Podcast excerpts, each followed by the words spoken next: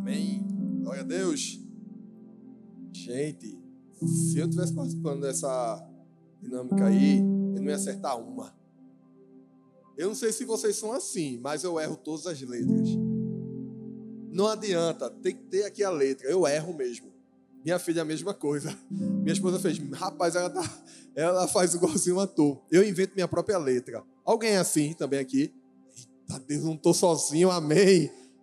Sei o que é, mas eu invento minha própria letra e acabou. Entendeu? Gente, foi só não foi? mas vamos lá, vamos lá com tudo. Gente, a palavra de hoje. Vai ser massa demais, viu? Você está preparado? Amém?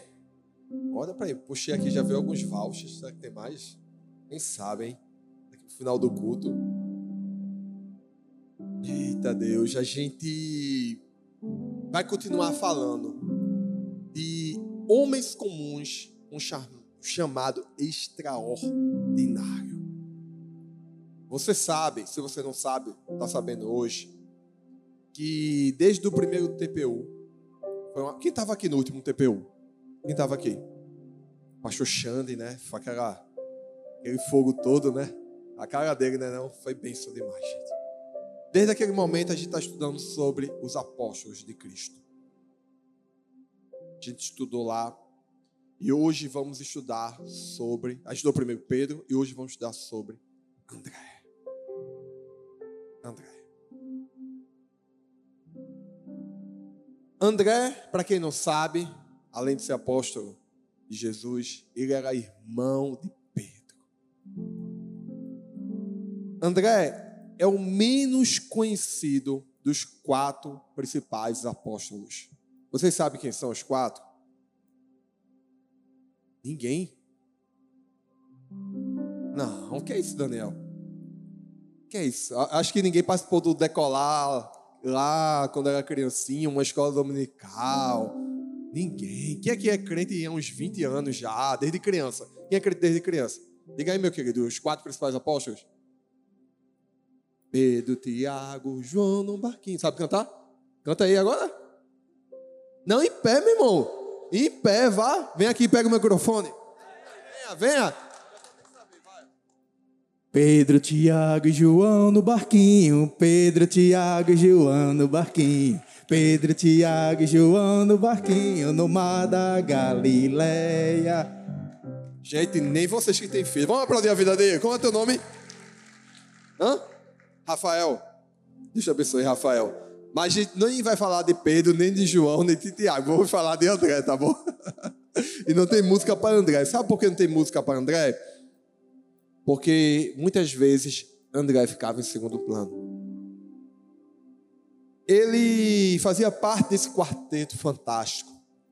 Mas em muitos acontecimentos importantes, ele não era incluído. Ou não era citado o seu nome, na verdade se falava de Pedro, de Tiago, João, até nas músicas, mas de André não. A gente não tem dúvidas nenhuma que André ele era próximo a Jesus, tinha um relacionamento próximo a Cristo. Até porque muitas vezes, em várias ocasiões, era André que levava pessoas até Jesus.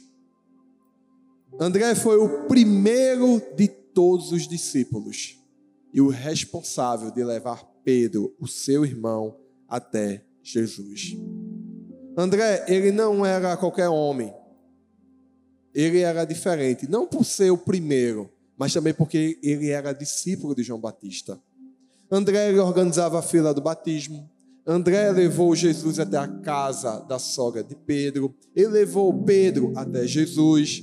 Ele levou os gregos até Jesus. Ele levou aquele menininho com cinco pães e dois peixinhos até Jesus. André não era qualquer um. Ele não era. E por toda a sua vida ele ficou à sombra do seu irmão Pedro. E ele aceitava esse papel. E isso que tornava ele bastante útil. A sua disposição de ser um ator coadjuvante fazia com que ele percebesse coisas que os outros apóstolos não percebiam. André ele tinha algo diferente nele, sabe por quê? E ele muitas vezes tinha uma capacidade enigmática de encontrar imenso valor em coisas pequenas e modestas. Talvez você pergunte assim: mas por que estudar sobre alguém que vive nos bastidores? Vou te dar uma resposta. Sabe por quê? Deus quer encontrar pessoas dispostas a entregar seu serviço sem a necessidade de aparecer. Ei, Deus está procurando homens assim. Será que aqui a gente tem homens assim? Deixa eu te explicar melhor. Num time de futebol, quem é a estrela do time? O técnico? Não. Não, é o 10, é o meio atacante, é o atacante, é o centroavante, né? É um Walter, não é verdade? Vocês não viram o gol de falta hoje, não, foi? Rapaz. Agora, o que adianta ter um Walter se a zaga é ruim? O que adianta? Agora, assim, você já viu, a gente fala de Walter. Agora, se eu perguntasse aqui, você sabe o nome do zagueiro? Nem sabe. O nome do lateral direito? Nem sabe. A maioria não sabe. Porque o atacante ele se destaca mais. É ou não é? Mas um time ele vive sem zagueiro, ele vive sem lateral direito, sem volante, sem goleiro. Todos são importantes. Da mesma forma que o apóstolo André, por mais que ele não tivesse no holofote, que ele não aparecesse tanto, ele era tão importante como Pedro, como Tiago, como João. Por isso que hoje nós vamos aprender o significado de trabalhar dos bastidores. Quem aqui está disposto a ouvir? Então vamos lá. O primeiro significado é o seguinte: enxergar a singularidade do outro. Ei, em se tratando de lidar com pessoas, André apreciava plenamente o valor único de cada indivíduo. André, ele não era conhecido por levar multidões até Jesus. Ele era conhecido por levar indivíduos até Jesus. Quando todos, todos, toda vez que o vemos nos relatos do Evangelho, a gente está vendo geralmente André levando alguém até Jesus. E quando ele começou a seguir Jesus, o que é que ele fez? Primeira coisa que ele fez, levar Pedro até Jesus. É a coisa que ele fez. Isso indica muito qual é o significado do ministério na vida de André. E quando Jesus alimentou aquelas cinco mil pessoas, quem é que levou o menino até Jesus? André. A Bíblia diz assim: Está aqui um rapaz que tem cinco pães de cevada e dois peixinhos. E lá em João capítulo 12, versículo 20 ao 22, fala que alguns gregos procuraram Filipe e pediram para ver Jesus. Tratava-se de gentios que já tinham ouvido falar de Jesus, da sua reputação e queriam conhecer, queriam saber quem é esse Jesus. E João 12, 21 diz que esses homens se dirigiram a Filipe, que era de Betsaida da Galiléia, e rogaram: Senhor, queremos ver Jesus. E ao invés de Filipe levar esses homens diretamente a Jesus, ele pediu a quem? A André. Ele pediu para André levar esses homens até Jesus. Não sabemos o real motivo. Talvez Felipe fosse mais tímido, não fosse tão próximo, não confiasse tanto no seu relacionamento com Jesus. Mas André, ele não ficava confuso quando ele tinha que levar alguém até Jesus. Ele simplesmente levava. Ei, ele sabia que se uma pessoa quisesse ver Jesus, Jesus ia receber essa pessoa. Na nossa caminhada cristã, existem muitos aspectos importantes em relação ao evangelismo, em relação a falar da palavra de Deus. Um aspecto importante é na questão individual, de um a um. A maior parte das pessoas que se convertem a Jesus, elas não se, conver, não se convertem numa, no meio de uma multidão. A maior parte das pessoas se convertem influenciada por uma pessoa. Você sabia disso? Uma pessoa. Talvez você chegou hoje aqui. Você já veio a outros, todos por um, já me escutou falar quando acabar o culto. Gente, temos que trazer mais um homem. Você já escutou falar isso? Já escutou? E hoje eu vou falar de novo. Quantos você já trouxe? Quem já trouxe? Não precisa nem levantar a mão. Será que você já levou alguém até Jesus? Será que você já falou de Jesus para alguém? Será que assim como André, o apóstolo André, você está levando indivíduos até Jesus? Como, pastor, eu vou fazer isso? Eu não sei como fazer. Tua célula. Quantos homens tu já levou para a tua célula? Para o Todos por Um. Hoje estamos completando um ano do Todos por Um. Um ano. Um ano. Gostaria que você não aplaudisse agora. Quantos homens você trouxe para Todos por Um? Quantos? Em um ano. Para tua casa. Para andar com você. Ei, entenda uma coisa: as pessoas estão cansadas de ouvir falar sobre Deus, as pessoas querem ver Deus na sua vida. Acho que você não entendeu. As pessoas estão cansadas de ouvir falar sobre Deus e querem ver o testemunho de Deus na sua vida. Não é só chegar e estar tá falando de Deus, só falar nas redes sociais. Ei, traz para perto de você. Traz o homem para perto de você. Sai com ele, sai ali paga um lanche. Traz um amigo. Deixa ele ver Deus na tua vida. Deixa ver os milagres de Deus na tua vida. É isso que ele está falando aqui. A gente precisa entender isso. Por isso que eu falei na transição que você tem muito valor. Eu vou contar uma história que você vai entender. Cada um de nós tem um valor muito forte no reino de Deus. Ei, eu me lembro que quando eu me converti, eu não me converti em uma igreja. Eu me converti numa sala de aula. E eu me converti porque uma pessoa, ela se dispôs a falar de Jesus para mim. As sementes foram plantadas, as sementes foram plantadas na minha vida através de intervalo bíblico, através de oração. Mas uma pessoa teve iniciativa de falar de Jesus para mim e eu entreguei meu coração para Jesus. Meu amigo João Batista, não é daqui da igreja, de outra igreja. Será que você também é um João Batista? Será que você também está falando de Jesus no seu trabalho? No seu, na sua vizinhança, na sua escola, na sua faculdade, na academia? Quem é que vai levar as pessoas a Jesus? Você vai deixar apenas para o YouTube? Quem é que vai levar as pessoas para Jesus? Quem é que vai ganhar homens para Jesus? Só estou vendo algumas pessoas dizendo que vai levar homens para Jesus. Fiquei triste. Mas vou dar outra chance. Quem vai levar homens para Jesus? É você. Somos nós, eu e vocês. Somos nós que temos que fazer o que André fazia. Deixa eu contar uma história para vocês. Certa tarde, Kimball foi à loja de sapatos em que Moody, na época com 19 anos, trabalhava em Boston. Encurralou em um canto do depósito onde ficava o estoque apresentado e apresentou Cristo. Kimball era o contrário do evangelista ousado. Ele era um homem tímido, de fala mansa. Foi até a loja de sapatos atemorizado, tremendo sem saber ao certo que tinha coragem suficiente para confrontar aquele rapaz com o evangelho.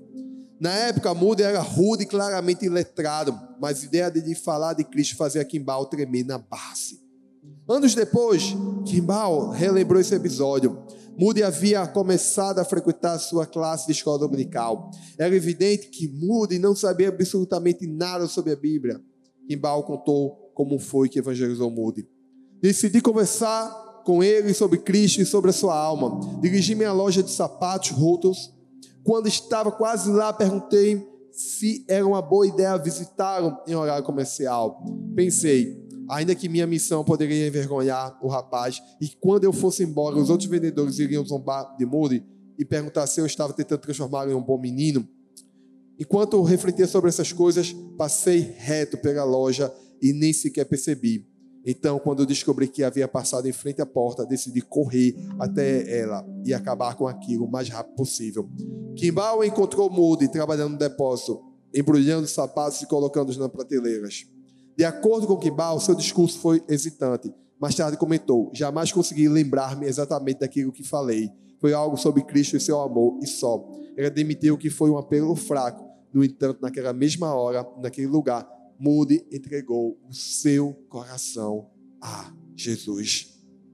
Talvez você não conheça quem foi Moody, mas ele foi poderosamente usado pelo Senhor como grande evangelista nos Estados Unidos, na Inglaterra, ganhando muitas vidas para Jesus. Mas tudo isso só começou quando o homem foi fiel em levar outra pessoa até Jesus numa loja de sapatos. Sabe o que a gente aprende com essa mensagem? Que nós não devemos perder as oportunidades de falar de Jesus para as pessoas.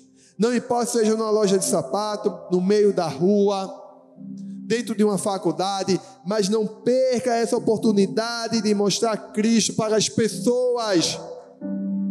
Ei, deixa ser usado por Deus. Seja tímido, seja ousado, fala mansa, fala mais forte, não importa quem você seja, você tem muito valor para o reino de Deus. A palavra diz em 2 Timóteo 4,2 que pregues a palavra, inste a tempo e fora de tempo. Você consegue compreender isso? Você consegue? Então vamos para a segunda lição dessa noite. Enxergar tesouros escondidos.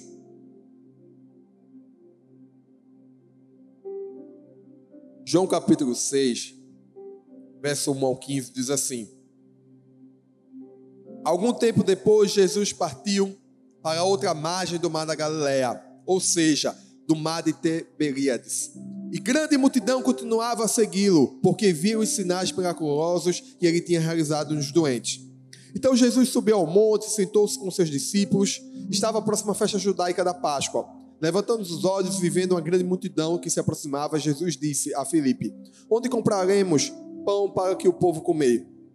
Fez essa pergunta apenas para pôr a prova, pois já tinha em mente o que ia fazer. Felipe respondeu: Duzentos denários não comprariam pão suficiente para que cada um recebesse um pedaço.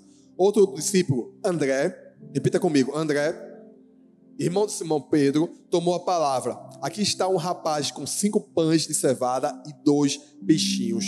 Mas o que é isso para tanta gente? Disse Jesus: Mande o povo assentar-se. Havia muita grama naquele lugar. E todos se assentaram eram cerca de cinco mil homens. Então Jesus tomou os pães, deu graças e os repartiu entre os que estavam assentados, tanto quanto queriam, e fez os mesmos com os peixes. Depois que todos receberam o suficiente para comer, disse aos seus discípulos: Ajuntem os pedaços que sobraram, que nada seja desperdiçado. Então eles os ajuntaram e encheram doze cestos com os pedaços dos cinco pães de cevada deixados por aqueles que tinham comido. Depois de ver o sinal miraculoso que Jesus tinha realizado, o povo começou a dizer: sem dúvida, este é o profeta que, que devia vir ao mundo. Sabendo Jesus que pretendia proclamar o rei à força, retirou-se novamente sozinho para o monte. Não sei se você conseguiu entender, compreender o que essa passagem está falando, mas uma palavra resume: incrível. Incrível o que Deus fez. O fato de tão pouco poder ser usado para realizar tão grandiosa coisa, foi um testemunho muito forte do poder de Cristo. Ei, nenhuma dádiva é insignificante nas nossas mãos. Você consegue compreender isso? Nenhuma dádiva é insignificante nas nossas mãos. Deus ele tem o poder de enxergar tesouros escondidos. Ele pode enxergar tesouros escondidos, e Ele pode mostrar isso ensinando o valor de cada coisa. Ele pode mostrar para a gente o valor de coisas que a gente nem pode imaginar. E o Senhor continua nos ensinando. Sabe aonde? Preste atenção nesse trecho. Lucas 21, de 1 ao 4. Estando Jesus a observar, viu os ricos lançarem suas ofertas, ofertas no gasofilaço. Viu também certa viúva pobre lançar duas pequenas moedas e disse: Verdadeiramente vos digo que esta viúva pobre deu mais do que todos, porque todos estes deram com a oferta daquilo que lhes sobrava. Esta, porém, da sua pobreza, deu tudo que possuía, todo o seu sustento. Ei, em outras palavras, a pessoa pobre que dá tudo, o que está dando é uma oferta muito maior, porque ela dá tudo que tinha, do que a pessoa rica que dá uma oferta apenas dá abundância do que sobrava. A capacidade que Deus tem de usar uma dádiva não é, não é de forma alguma influenciada pelo tamanho dessa oferta, dessa dádiva. É a fidelidade sacrificial do ofertante. E não o tamanho da oferta, que serve como verdadeira medida da importância da sua dádiva. Ei, você tem que entender uma coisa. Eu sei que muitas vezes nossos olhos estão voltados muitas, muitas vezes para aquilo que é grande, que chama a nossa atenção. Mas Deus não olha o que é grande, Ele olha para o sacrifício. Por isso que a gente tem valor e você tem valor. Ser o que você faça hoje, o seu sacrifício seja pequenininho, mas talvez seja tudo que você pode dar. Seja tudo que você pode dar. Talvez hoje a tua oferta, não só de dinheiro, mas o teu tempo, o teu talento, seja pequenininho aos olhos humanos, mas para Deus é muito grande. Porque é através da tua oferta que Deus vai operar, vai fazer milagres, vai fazer maravilhas. Você é muito importante para o reino de Deus. Você tem muito valor. Não é a grandeza de uma dádiva que conta, mas, as, mas sim a grandeza do Deus a quem ela é ofertada. Você consegue compreender isso? André, ele preparou o caminho para o milagre. Cinco pães e dois peixinhos. O que poderia acontecer com cinco pães e dois peixinhos? Se eu oferecesse alguns aqui, ia dizer: tem mais? É ou não é, né, Daniel? Né, Daniel? Mas com cinco pães e dois peixinhos, Jesus fez um milagre. Alimentou cinco mil pessoas, cinco mil homens, tirando mulheres e crianças. Jesus, ele poderia fazer chover comida do céu. Poderia? Chover o maná? Poderia ou não poderia? Mas ele não fez. Não. Sabe por quê? Jesus, ele gosta de fazer essas coisas de pegar coisas insignificantes, que a gente não dá muito valor, e a partir dela fazer grandes milagres. Ei, ele toma as dádivas sacrificiais insignificantes de pessoas que contribuíram fielmente e as multiplica, de modo a realizar coisas extraordinárias. Ei, por isso que eu digo novamente: você tem tanto valor. Talvez você chegou aqui hoje, ah, eu não faço nada, eu acho que não contribuo para nada. Você acha o fato de talvez não estar aqui à frente, você não está contribuindo? Você acha porque não faz parte de uma liderança, você não está contribuindo? Só o fato de você trazer alguém para cá, você já está contribuindo demais. Eu vou dizer uma coisa: se você trouxe alguém aqui, você está contribuindo muito mais do que eu que estou aqui pregando. Sabia disso? Você sabia disso?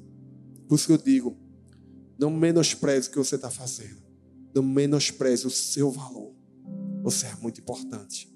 Não importa se você está aparecendo, se você está nos bastidores. André, ele foi bastante relevante no ministério de Jesus e no reino de Deus. Isso trouxe um impacto muito grande. Imagine se André não falasse do menino com cinco pães e dois peixinhos. Quantas pessoas iam ficar com fome? É ou não é? E a última lição que a gente aprende é enxergar o que poucos veem. Gente, algumas pessoas só querem servir em algum ministério se for, sabe o que? No louvor. É ou não é? Para tocar, para pregar. Você conhece alguém assim? Você não conhece ninguém assim? Pega aí, né? Alguém conhece, pelo amor de Deus? Amém. Só sirvo se for no louvor. Se não, não sirvo. Será que tem gente assim? Cadê os meninos do louvor? Cadê os meninos? Sumiram, foi? Tem um aqui, ah, tem um aqui. É ou não é assim? Tem gente assim ou não tem? Muitos. Eu espero que não seja ninguém aqui, amém? Amém? A pessoa diz assim: ah, se não for para cantar, se não for para pregar, se não for para não estar na liderança, não dá para mim. Eu tenho que aparecer. Muita gente já saiu da igreja. Estou dizendo só nossa igreja, não, de outras igrejas. Porque queria pregar, cantar, tocar e não tiveram oportunidade. Graças a Deus. Não entendi não, mas deve ser. Tem gente que acha que só só está servindo se estiver no púlpito. Só está servindo se estiver pregando. Gente, antes de eu estar aqui, antes de chegar aqui, eu servi muito, muito e continuo servindo em outras áreas. Eu vim de outra igreja há muito tempo atrás. Desde 2008 eu estou aqui na igreja do amor. E se um dia eu estou aqui pela misericórdia de Deus, tem gente muito melhor. Mas, gente, também servimos em muitos outros lugares, nos bastidores. Por isso que eu digo, não menospreze o que você está fazendo. Não menospreze. Muitos querem ser vistos, poucos querem ser vistos. É ou não é? É verdade? E é engraçado que essa é a tendência de João, Tiago e Pedro, mas não a de André. É ou não é? A gente vê muitas vezes eles discutindo, né? Quem é o maior, mas a gente não vê André nessa discussão. Sabe por quê? André estava mais preocupado em levar pessoas para Jesus do que estar tá entrando em discussão. A preocupação dele era essa.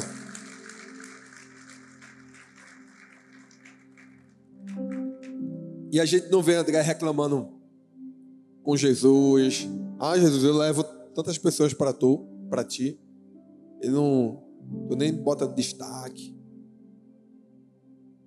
André é o retrato perfeito daquelas pessoas que servem em silêncio em lugares silenciosos.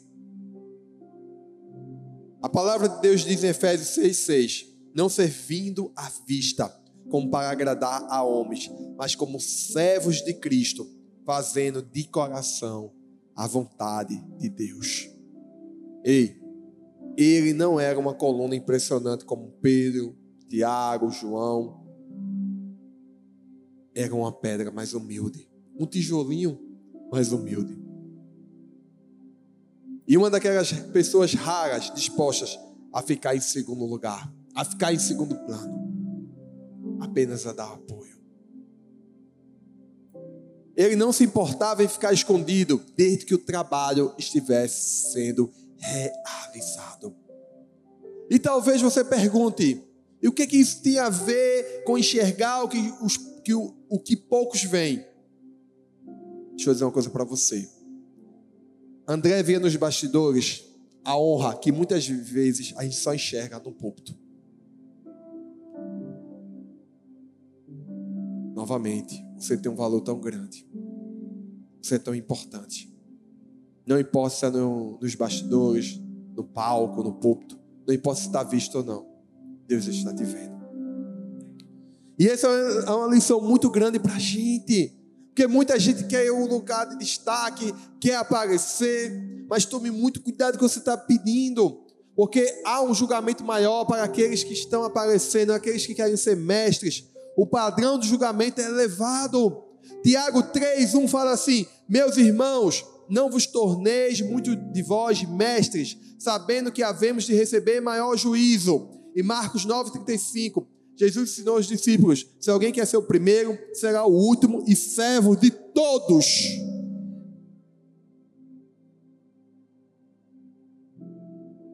É preciso um tipo especial de pessoa para ser um líder com coração de servo. E André é um exemplo. André, ele jamais pregou para multidões ou fundou igrejas. Ele nunca escreveu uma epístola. Na verdade, depois do livro de Atos, ele nem é citado. Na verdade, nem sabe o que aconteceu com ele depois do Pentecostes. Mas eu tenho certeza que ele foi bastante relevante para a igreja primitiva nos bastidores. Muitas pessoas que querem servir para aparecer, fazer para mostrar ao seu líder que é um bom servo. Eu aprendi que servir não é servir muito, mas é servir certo. Servir no momento certo, na hora certa, fazer o que tem que fazer. Deixa eu dizer uma coisa para você.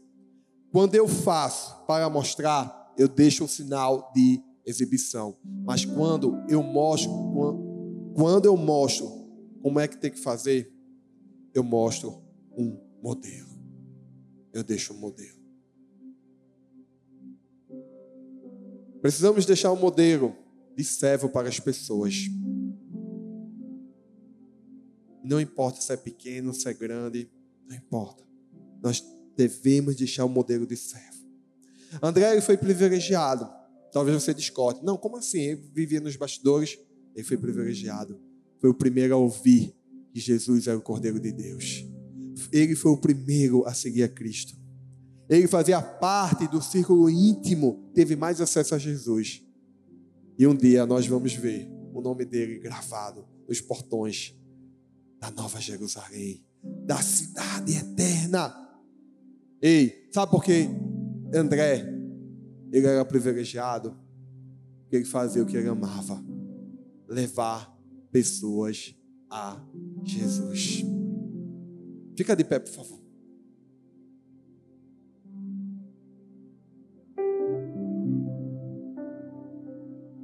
Graças a Deus que existem pessoas como André. Imagine se não existissem. Quando a gente chega aqui, a gente já vê pessoas nos servindo, nos ajudando. São tantos. A gente passaria a noite aqui falando. São os Andrés da nossa vida. Pessoas que muitas vezes trabalham em silêncio, mas são fiéis. São imperceptíveis. Dão pequenas ofertas. São sacrifícios que elas fazem. Mas essas ofertas e sacrifícios estão alcançando muitas pessoas. Estão agradando o coração de Deus. Eu tenho certeza que um dia essas pessoas vão escutar do Senhor. Meu filho, fizeste um bom trabalho. Parabéns.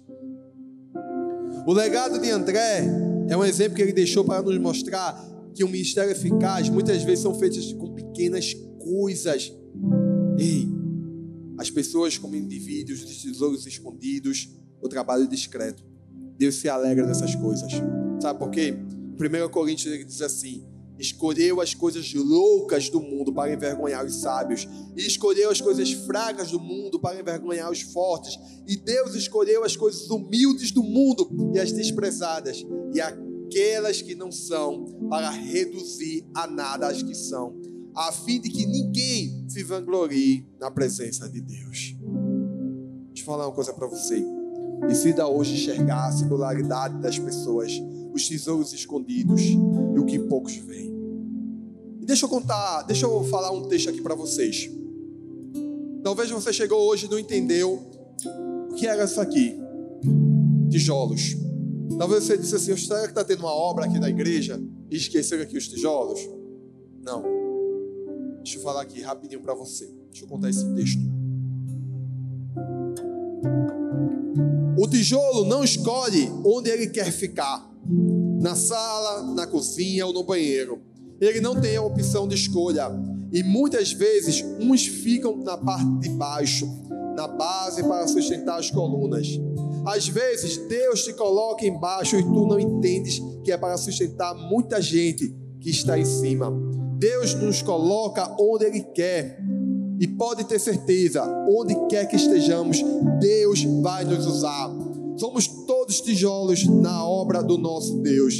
Se estamos em cima, no meio ou embaixo, não importa. O que importa é que estamos na obra, e na obra, tijolo é tudo igual.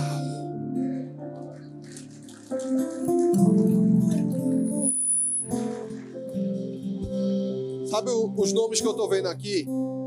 Marcos, Alain, José, Daniel, Rudimar, Davidson, Ítalo, Almeida.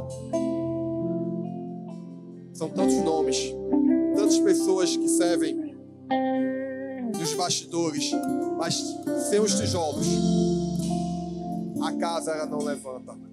Ei, você tem muito valor para Deus. Não importa se está nos bastidores, não importa onde você esteja. Você tem muito valor e Deus vai te usar tremendamente. Deus vai usar a sua vida, meu querido. Deus vai usar você. É você que vai levar pessoas para Jesus. É você que vai ganhar vidas para Jesus. Você vai ser o André dessa geração. Deus vai usar a tua vida para muitas pessoas chegarem até Jesus. Você crê nisso? Aplauda o Senhor. Aplauda o Senhor. Aplauda o Senhor.